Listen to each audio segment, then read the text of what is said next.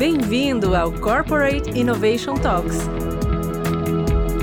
o podcast da InnoScience sobre inovação corporativa.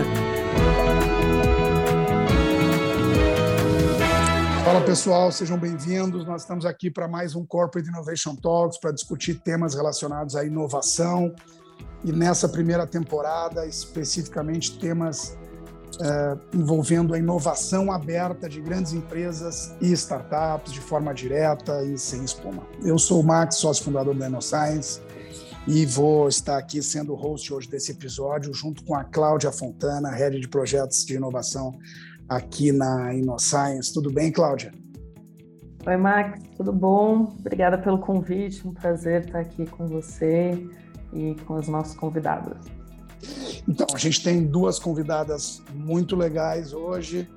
A Juliana Glaser, da gerente de inovação aberta na Nestlé e transformação digital, e a Cláudia Einhorn, Ecosystem Innovation Manager na Ambev. Duas empresas incríveis, duas mulheres incríveis que têm ao longo dos últimos tempos desbravado esse ecossistema de inovação aberta aqui no Brasil e ajudado essas empresas se transformarem e aberto oportunidades para startups eh, se desenvolverem nessas relações, né, Cláudia? Então, nossa primeira convidada é a Juliana Gleiser, da Nestlé. Juliana, fica à vontade para fazer sua apresentação.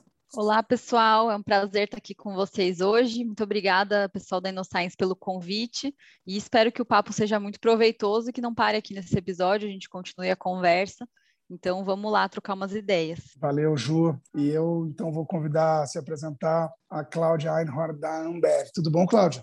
Oi, pessoal, tudo bem? É um super prazer e uma honra estar aqui com vocês. Obrigada pelo convite e animada para esse papo. Então, qual é o tema desse nosso terceiro episódio da primeira temporada focado em inovação aberta com startups? O tema é exatamente a visão das grandes empresas, das corporações, sobre esse relacionamento com startups, as oportunidades, os desafios, as experiências positivas, os aprendizados. Eu queria abrir, então, convidando a Juliana para falar um pouquinho sobre o que, que atrai uma grande empresa para esse tipo de relacionamento na tua avaliação, Ju? Boa, Max, obrigada. Bom, primeiro que para a gente, né, inovação aberta não é relação só entre uma grande corporação e uma startup, é um ecossistema que envolve diversos atores, né, entre startups, scale-ups, universidades, pesquisadores e assim por diante a gente pode citar inúmeros benefícios dessa relação, né? E a gente tem aprendido muito nessa jornada mas acho que um que eu gosto bastante de, de, citar é a questão de ver novas lentes, né? Às vezes a gente descobre coisas que a gente nem sabia que não sabia. Então, eu gosto dessa frente de olhar com um novo olhar, de ter novos pontos de vista. Acho que esse é o principal benefício. E aí, de outros benefícios, eu posso citar exploração de novos né, mercados, novos produtos, ganho de agilidade, acesso a novas tecnologias e assim por diante. Acho que os benefícios são inúmeros, né? Legal. Que ponto que tu complementarias, Cláudia, sobre esse tema na perspectiva uh, daquilo que a Ambev vem fazendo? Eu concordo primeiramente 100% com o que a Ju falou, é exatamente isso, é um, eco, ecossistema inteiro que, que faz parte. Eu acho que eu posso complementar é mostrar que o que a gente busca é entender que a inovação não se faz sozinho. Não tem como é, uma grande empresa, por maior que seja o porte dela, trabalhar com inovação de uma forma é, independente do resto desse ecossistema. É preciso muita colaboração e tá todo mundo junto querendo construir alguma coisa é, em prol de, de uma sociedade para gerar algum impacto. E acho que tem uma parte da cultura também da empresa de estar tá querendo buscar isso e de ter uma certa humildade, né? Deixar de ser uma empresa que sabe tudo para ser uma empresa que aprende tudo e aprende tudo junto com esse ecossistema. Legal. Legal. É, a gente sabe, né, que tem alguns desafios, né, em fazer acontecer uh, essa relação, né, entre o corporativo e, e as startups. E aí eu queria ouvir um pouquinho de vocês quais são os principais desafios nesse processo. Eu vou começar com a Juliana Gleiser. Bom, eu vou abrir aqui a questão do desafio com o próprio ponto que a Cláudia trouxe como um benefício de trabalhar com a startup, que é a questão cultural. Acho que quando a gente junta uma startup e uma grande empresa, tem uma grande dificuldade de juntar frequências completamente diferentes, né? ritmos diferentes de trabalho. Mas no final das contas, a empresa, não importa o porte que ela seja, é mais sobre as pessoas, né? Então, eu acredito que o grande desafio é conectar as pessoas, é saber que elas estejam envolvidas de fato no processo. Então, não, não, importa eu ter os melhores processos ágeis e toda a questão tecnológica, no fim do dia é sobre pessoas. E por conta disso, eu diria que o principal desafio é cultura, e por conta disso a gente vem trabalhando essa mudança cultural da Nestlé há alguns anos, para poder respeitar e garantir que esse mindset empreendedor venha fazer parte também dos colaboradores da companhia, e assim a gente não tenha grandes diferen diferenças de frequência, né, quando a gente vai trabalhar como startup, por exemplo. E tu, Cláudia, o que que tu complementarias como desafios? Porque esse tema realmente das pessoas, as pessoas têm uma rotina cheia de coisas para entregar e ao mesmo tempo elas têm dentro da grande empresa essa ambição de fazer diferente, de melhorar como as coisas são feitas e em alguma medida elas administram essa tensão, né? Mas tem algum outro desafio que tu enfatizarias? Eu acho que outro desafio que, que eu traria gira um pouco ainda em torno dessa parte de cultura, mas indo para uma parte um pouco mais tangível, eu acho que as áreas estarem aptas a abraçar o risco, a saberem que vão errar em algum momento e estarem dispostas a comprometer boa parte do orçamento delas do ano para errar e para saber que esse orçamento muitas vezes não vai ter um retorno esperado. É, então, convencer as áreas de negócio que historicamente não trabalhavam com parceiros externos e criavam tudo dentro de casa e com uma margem de segurança maior é complicado. Então, é um trabalho, aqui na Ambev a gente faz esse trabalho dentro da área de inovação, de levar isso para as áreas de negócio. E não só as áreas que entram em contato direto com as startups, mas também um assunto que a gente já conversou antes, né, Max, sobre a área de compras, sobre o jurídico, é, como que a gente trabalha outras áreas de apoio que são super necessárias para que essa parceria funcione, para que a startup se sinta que está no mesmo lado da mesa da grande empresa e que ela não é tratada como um fornecedor ou com uma contratação pontual e que tem diferenças nesse relacionamento. Então, acho que esse é um dos principais desafios, é engajar todo mundo, estar tá aberto a isso e aceitar comprometer ali parte da sua verba, sabendo que vai errar, sabendo que o retorno não vai ser o mesmo como, como sempre foi. É legal esse ponto, porque, segundo aquela pesquisa de aversão à perda do Daniel Kahneman, nós somos duas vezes mais avessos à perda do que ambiciosos pelo ganho. E o ambiente da grande empresa, em alguma medida, ele deixa isso ainda mais exacerbado, porque as pessoas eh, elas querem fazer algo, mas elas já conquistaram algo. E, e, quando a gente não tem nada, como diz aquela música do Bob Dylan, a gente não tem nada a perder. Quando a gente já tem algo, a gente tem algo a perder. E aí a gente fica hipersensível. E, e isso vai desde as áreas de, de back-office, esse ponto que a, que a Cláudia enfatizou, como esse aspecto cultural, que é o ponto que a Juliana destacou. Uh, eu acho que fazendo até um gancho né, com, com os pontos aí que a, que a Cláudia levantou sobre, sobre riscos, né, os desafios, enfim, é, gostaria, começando por você, Cláudia, que você compartilhasse conosco algum caso de sucesso, algo que você gostaria de destacar, que você acha que seja bacana. Boa, vou trazer então um caso de sucesso que está acontecendo agora, então a gente está vendo o sucesso é, nesses mesmos dias e que o Max está acompanhando bem.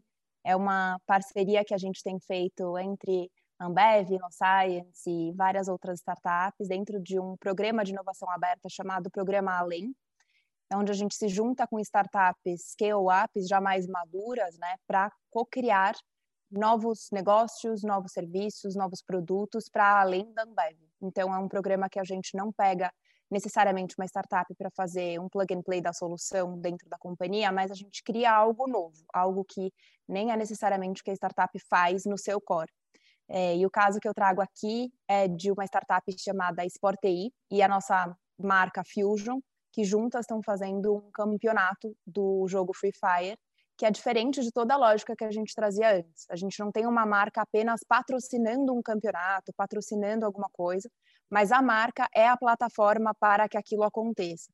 É dentro desse ambiente que isso tudo acontece, a Sport TI faz toda a gestão do campeonato junto com a gente, então tem sido um trabalho super legal de acompanhar, é, as inscrições estavam abertas até agora e já os números foram super, super incríveis, e a gente tem tido um, um sucesso não só no resultado do piloto, mas também no relacionamento entre as, a startup, a área de negócios e como tudo isso está sendo super bem gerido e comandado pela, pelo time de inovação e a InnoScience também. Em, Cláudia, o legal são as opções que esse tipo de, de projeto abre, né, futuras, em relação a possibilidades de, de relacionamento das marcas de uma empresa como a Ambev direta com consumidores nesse ambiente digital, né? Exatamente. É uma nova, uma nova lógica, né, Max? Aquilo que a gente falou. Quando a gente patrocina algum evento, a gente não tem aquele contato direto. Né? Você tem por meio de, um intermediário, de quem está realmente criando aquele evento, criando é, aquele,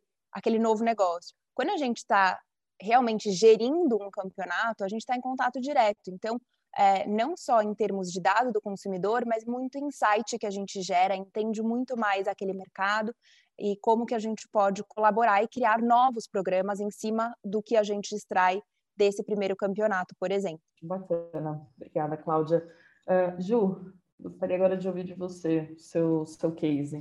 Legal. É, assim como a Cláudia é, e o pessoal da Ambev na Nestlé também, a gente tem apostado com esse modelo de realmente criar um novo modelo de negócio, né? Mais do que um patrocínio ou uma verba de marketing, a gente entende também que além dos todos os benefícios que a Cláudia citou, que eu concordo super, também tem a questão da sustentabilidade do negócio, né?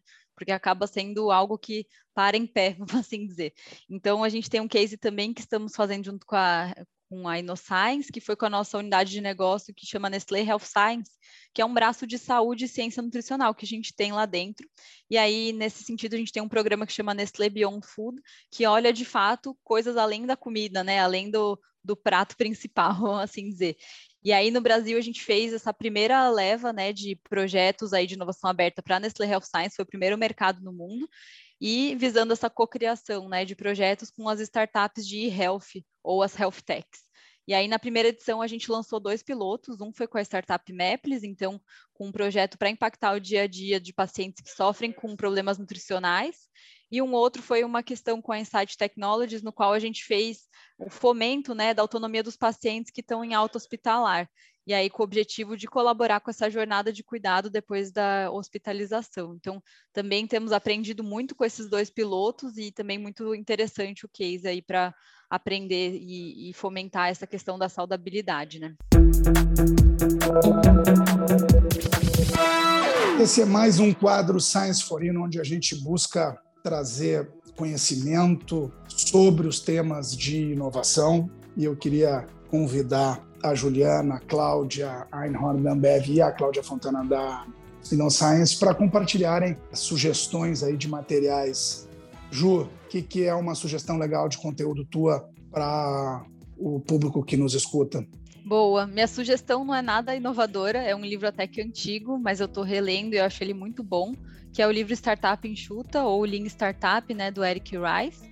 É um livro, um dos clássicos, né? Para quem trabalha com inovação, eu considero ele muito bom, porque acho que gostei muito da expressão que a Cláudia usou de sentar do mesmo lado da mesa da startup. Eu acho que ter empatia, entender a realidade deles é um dos caminhos para isso. Então, esse livro ajuda tanto a entender um pouco melhor o que se passa dentro de uma startup, mas também aplicar esses métodos dentro da grande corporação que você trabalha. Então, é um livro que conversa bastante com a nossa realidade e assim, ele passa por diversas áreas do conhecimento, né, quando a gente fala de inovação, e basicamente o que ele fala é que para inovar a gente tem que passar por dois fatores, né? Entender as regras e saber como quebrá-las. Então acho que é bem legal essa perspectiva que, que ele traz e traz uma série de é, detalhamentos também, por exemplo, quando ele fala de MVP, ele fala quais tipos de MVP que existem, tem o MVP concierge, MVP assim por diante, né? Então a gente consegue também ter algumas definições de forma bem clara, de forma é, objetiva também desse mundo da inovação. Então é um livro muito bom para ter até como referência. Assim. É um clássico que codificou, vamos dizer assim, uma visão, especialmente desse processo de experimentação. Né? Muito legal essa. Eu penso que inovação aberta na grande empresa, essa lógica de conhecer as regras para saber como quebrá-las é um caminho muito legal. Cláudia Einhorn, o que, que é a tua sugestão, Cláudia? Minha sugestão é um artigo do Steve Blank, de 2018. O título do artigo é The Innovation Stack: How to Make Innovation Programs Deliver More Than Coffee Cups. Então, o Max já Amazing. sabe, eu gosto desse esse tom meio ácido, assim, como entregar mais do que só um cafezinho. É, e o que ele fala é sobre como construir programas de inovação aberta que tenham um resultado positivo de geração de novos negócios é, e como criar, como construir isso, todo o ferramental. ele traz uma matriz super interessante desse ferramental, né, esse stack de inovação que ele chama. Na horizontal seria os processos, os exemplos, os entregáveis. Então, em cada momento dessa matriz, o que que você faz, como que você conecta. A forma como ele é escrita tem um, uma certa ironia, que é uma coisa que eu gosto bastante quando estou lendo esses livros mais de negócios, mais teóricos, na verdade, ele traz a parte prática de como você implementa isso no seu dia a dia. E Cláudia, minha amiga aqui da InnoScience, qual que é a tua sugestão, Cláudia? Bom, pessoal, minha sugestão é o livro Gestão do Amanhã, do Sandro Magaldi, também do José Talib Neto.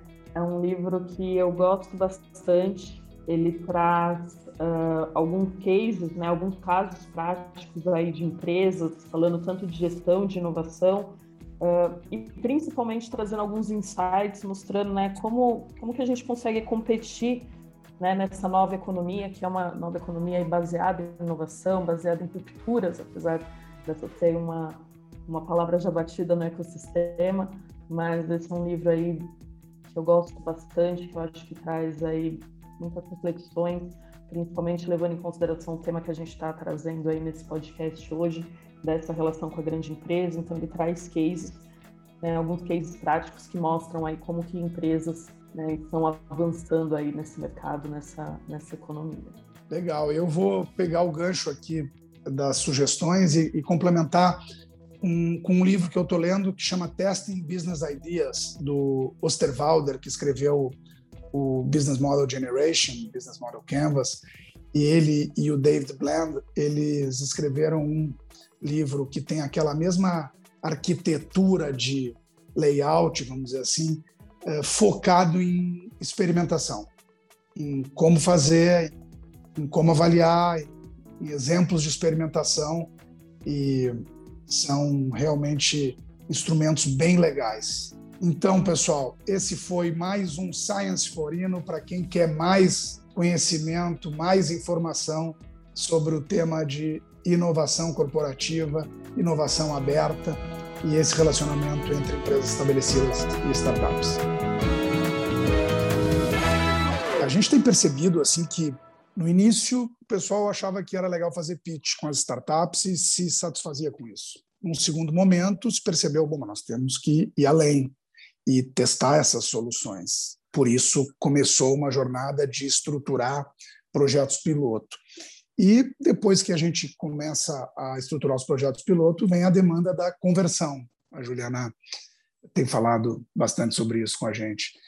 E, e, quais que são pontos de atenção na avaliação de vocês nessa transição de um piloto, que é um ambiente mais controlado, para um, um rollout em maior escala de uma solução? Qual que é a tua percepção, Ju? Boa. Acho que aqui você é bem pragmática. Para mim, são três pontos principais. Primeiro ponto, o seu piloto já tem que resolver uma dor ou oportunidade real. Então, o primeiro ponto é prestar atenção o que, que o seu piloto está se dispondo a fazer, qual é o papel dele na sua estratégia. O segundo ponto é ter clareza de quais métricas eu vou avaliar para ver se ele está cumprindo com o que ele está se propondo. E o terceiro é mensurar esses resultados e alinhar com todos os stakeholders envolvidos. Acho que com esses três pontos é possível passar de um piloto para um rollout caso ele seja bem sucedido. Legal. Que pontos tu complementaria, Cláudia? Eu me lembro da gente falar em algum momento que esse aspecto que a Juliana destacou da, da articulação com os stakeholders, nessa costura dentro de uma grande empresa, porque a gente precisa da atenção das pessoas, a gente precisa é, que elas se predisponham a, a se expor para tentar algo novo, mas essa disciplina para avaliar o piloto e, e, e, poder tangibilizar os benefícios é um ponto importante. Que, que aspecto tu destacaria das iniciativas que vocês têm tocado para tentar mover do piloto para o rollout? Acho que a Juliana trouxe perfeitamente. Ela explicou em três pontos ali, bem direto, exatamente isso que a gente mede. É, mas com, é, complementando com o que você falou, Max, que a gente conversou há um tempo atrás, que até você comentou que daria um bom artigo, né? Estou esperando esse artigo de fazer um corte e costura aí dentro da companhia para como que você engaja as áreas de negócio e leva elas depois para o rollout.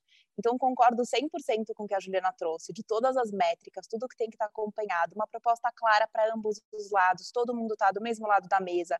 A startup não se sentir também como um fornecedor que está ali prestando um serviço, como né? Como qualquer outro, como um grande fornecedor, ela tem todas as suas particularidades. Mas essa parte do corte e costura que o Max mencionou, é como que as áreas é, de inovação, pelo menos aqui na Ambev, a área de inovação também tem esse papel de engajar todos os atores dentro da Ambev que vão interagir com essa startup para elas estarem alinhadas todas essas pessoas têm que de alguma forma entender qual é o seu papel, como que vai funcionar essa parceria e como que eles deveriam se comportar no momento é, de facilitar alguma coisa, mudar alguma burocracia que que sempre foi feita de alguma forma que não é aplicável para startup. Então, a partir daí, depois que você já testou o seu piloto, como que você engaja a sua startup para participar dentro do, do cenário da corporate como um parceiro de longo prazo. Rollout nada mais é do que você firmar ali um compromisso de mais longo prazo, com uma abrangência maior. Como que você transfere tudo isso que você facilitou, entre aspas, para a startup testar o piloto com você, como que você engaja ela para ela continuar a longo prazo. Concordo 100% com todos os pontos que a Juliana trouxe e essa costura que é o papel do time de inovação, de criar esse ambiente propício para esse, esse esse relacionamento continuar por mais tempo. É legal esse ponto que vocês destacaram, porque as pessoas pensam que as coisas andam sozinhas, né? E, e para a gente tirar algo de um, de um movimento retilíneo uniforme, precisa de uma força. E o papel de vocês, duas, que a gente acompanha com o privilégio de poder estar próximo, é, é exatamente de colocar essa força, né? E colocar essa força é, é conseguir achar um ponto assim, desafiador de resignação, mas ao mesmo tempo de articulação. Não são é, poucos os casos que o cara chega na grande empresa e está pilhado e entra com tudo e acaba metendo os pés pelas mãos, achando que está ajudando, mas na prática está forçando a barra num nível que a corda estica. E, ao mesmo tempo, o outro limite.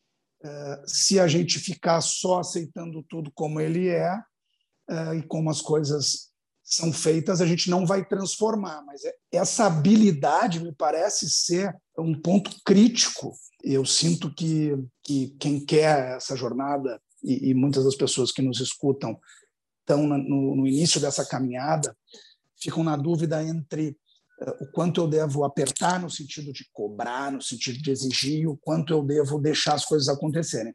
Eu penso que deixar as coisas acontecerem sozinhas elas não andam, mas também passar do ponto pode não ser o melhor caminho. Uh, o que que tu podia explorar, Juliana, sobre esse desafio de forma assim um pouquinho mais concreta entre o papel de vocês ali no dia a dia de estar tá tentando levar a coisa ao seu limite, mas ao mesmo tempo sabendo até onde ir.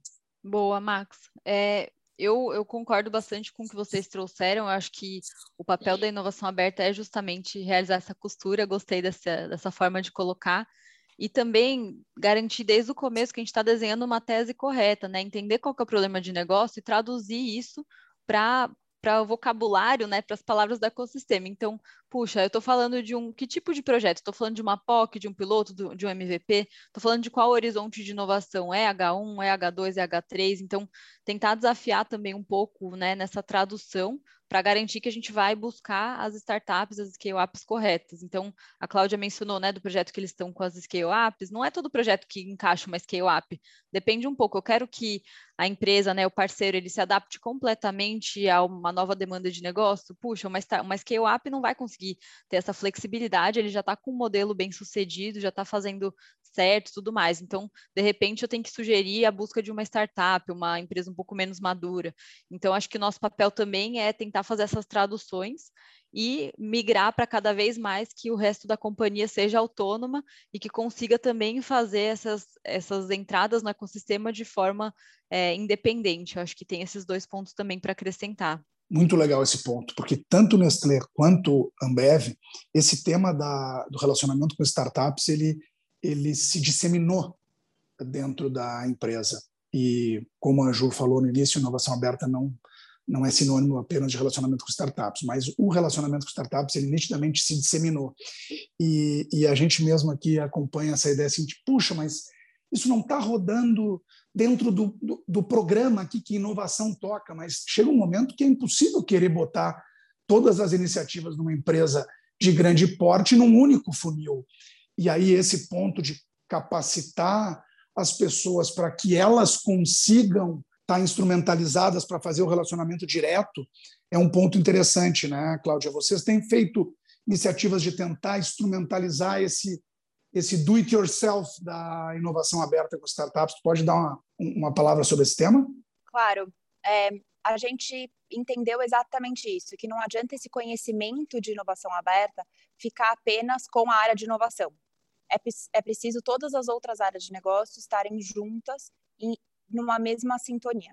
O que a gente tem feito é, já há mais de um ano, e, e, nesse último ano a gente teve a felicidade de ter escalado isso para a Argentina, e agora, provavelmente no segundo semestre, também vai para o time do México, que é o que a gente chamou do FIA, que é o nosso Fórum de Inovação Aberta. Então, a gente pega esses atores dentro da companhia que querem ou já trabalham com inovação aberta, que estão mais próximos desse ambiente, e a gente instrumentaliza eles. Então, tanto com toolkit, de como fazer negócio com startup. A gente traz startups para conversarem. Trouxemos no nosso último encontro o Max para falar um pouco sobre como evoluir desse primeiro contato com a startup para realmente começar um piloto.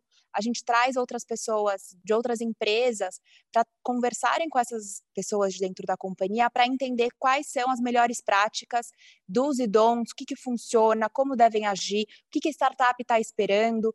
E a gente, depois desse encontro, entrega para eles todo um ferramental do que, que seria legal fazer no começo. Então, como a Juliana falou, entender se é uma POC, um MVP, um piloto, então dar canvas para essas áreas e dar todas essas ferramentas para que elas saibam entender qual a diferença e que esse encargo não fique somente com o time de inovação. Uma coisa que a gente fala bastante aqui é que o nosso sonho é que daqui a três anos a minha área de inovação não precisa mais existir, né? Não precise mais de mim aqui, que todo mundo na companhia tenha essa capacidade de fazer inovação aberta sozinho e que a, inovação seja realmente transversal para toda a companhia. Então, para isso, por exemplo, a busca por startups, que era uma coisa historicamente que ficava muito presa dentro da área de inovação e tecnologia, a gente abriu. Então, por que não pegar todos os dados das startups que preencheram para fazer parte dos nossos programas de inovação aberta, por que não abrir isso para as outras áreas da companhia? Então, uma startup que não participou de um programa de inovação aberta, ela está na mão da área de negócio que pode muito bem querer fazer alguma coisa com ela em algum outro momento. Então, a gente abre os nossos dados para o resto da companhia e também fornece ferramental para que elas possam trabalhar com essas startups de maneira independente. Bom, pessoal, estamos aí caminhando para o final aí de mais um podcast. Agora eu gostaria de convidar Cláudia e Juliana Glever, uh, para poder fazer uma, uma última reflexão sobre, sobre o assunto que nós tratamos hoje. Vou começar com a Cláudia. Eu acho que o que fica de tudo isso que a gente conversou é que para fazer inovação, inovação aberta, ter esse relacionamento entre corporate e outros atores do ecossistema, é que é necessário muita ousadia, mas também muita colaboração e um alinhamento constante entre ambas as partes. Super obrigada, Max, pelo convite. Foi uma honra estar aqui com vocês e para as startups que estão ouvindo a gente. Se quiserem entrar em contato com a Ambev, é, pelo ambev.com.br startups, a gente dá o retorno para todas elas que se inscrevem com a gente. E é isso. Muito, muito obrigada. Também queria agradecer, gente. O papo foi muito bom e espero que continuemos nessa direção né, da inovação aberta, continuar sendo fomentada pelas grandes empresas. E no fim do dia, o importante é fazer crescer o ecossistema, né? E e dar velocidade para tudo isso.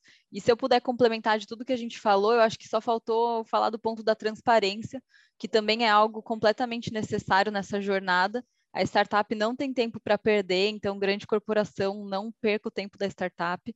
É, se já sabe que não vai dar certo, que não vai seguir, já dá o retorno. Então acho que é importante também ter transparência e velocidade nas comunicações. E mais uma vez obrigada pelo papo. Já estou com o artigo da Cláudia aqui separado para eu ler, que eu achei bem interessante.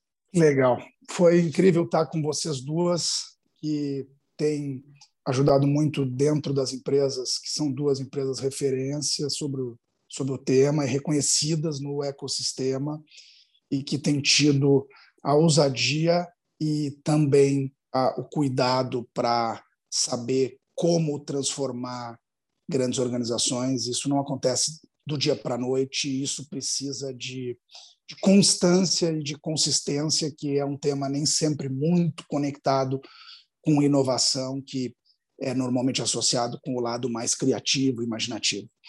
Mas o que, que fica desse nosso encontro? A importância da tese, do entendimento e alinhamento do que se quer, a importância e o desafio de lidar com uma cultura vigente para incluir novas práticas de gestão que são complementares e não são substitutas às práticas existentes, a importância da costura, dois casos muito legais de iniciativas, um da Nestlé e um da Ambev, e, e a importância da gente tratar dessas relações do mesmo lado uh, da mesa, como a Cláudia comentou, e com transparência, como a Juliana enfatizou. Essa foi a nossa terceira edição do Corporate Innovation Talks dessa primeira temporada, onde nós cobrimos o tema da visão do corporate, com convidadas especiais de duas empresas que a gente admira muito. Eu quero agradecer a, a presença de todos e da Cláudia Fontana, que me acompanhou aqui para conduzir essa iniciativa, e convidar vocês que nos escutam a seguir acompanhando o Corporate Innovation Talks e nos dando feedback sobre aquilo que está legal, aquilo que não está legal, para a gente poder uh, seguir evoluindo aqui na nossa jornada sobre o tema. Foi muito legal, muito obrigado a todos. Obrigada, pessoal.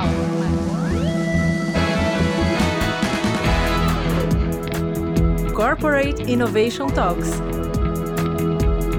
O podcast da InnoScience sobre inovação corporativa.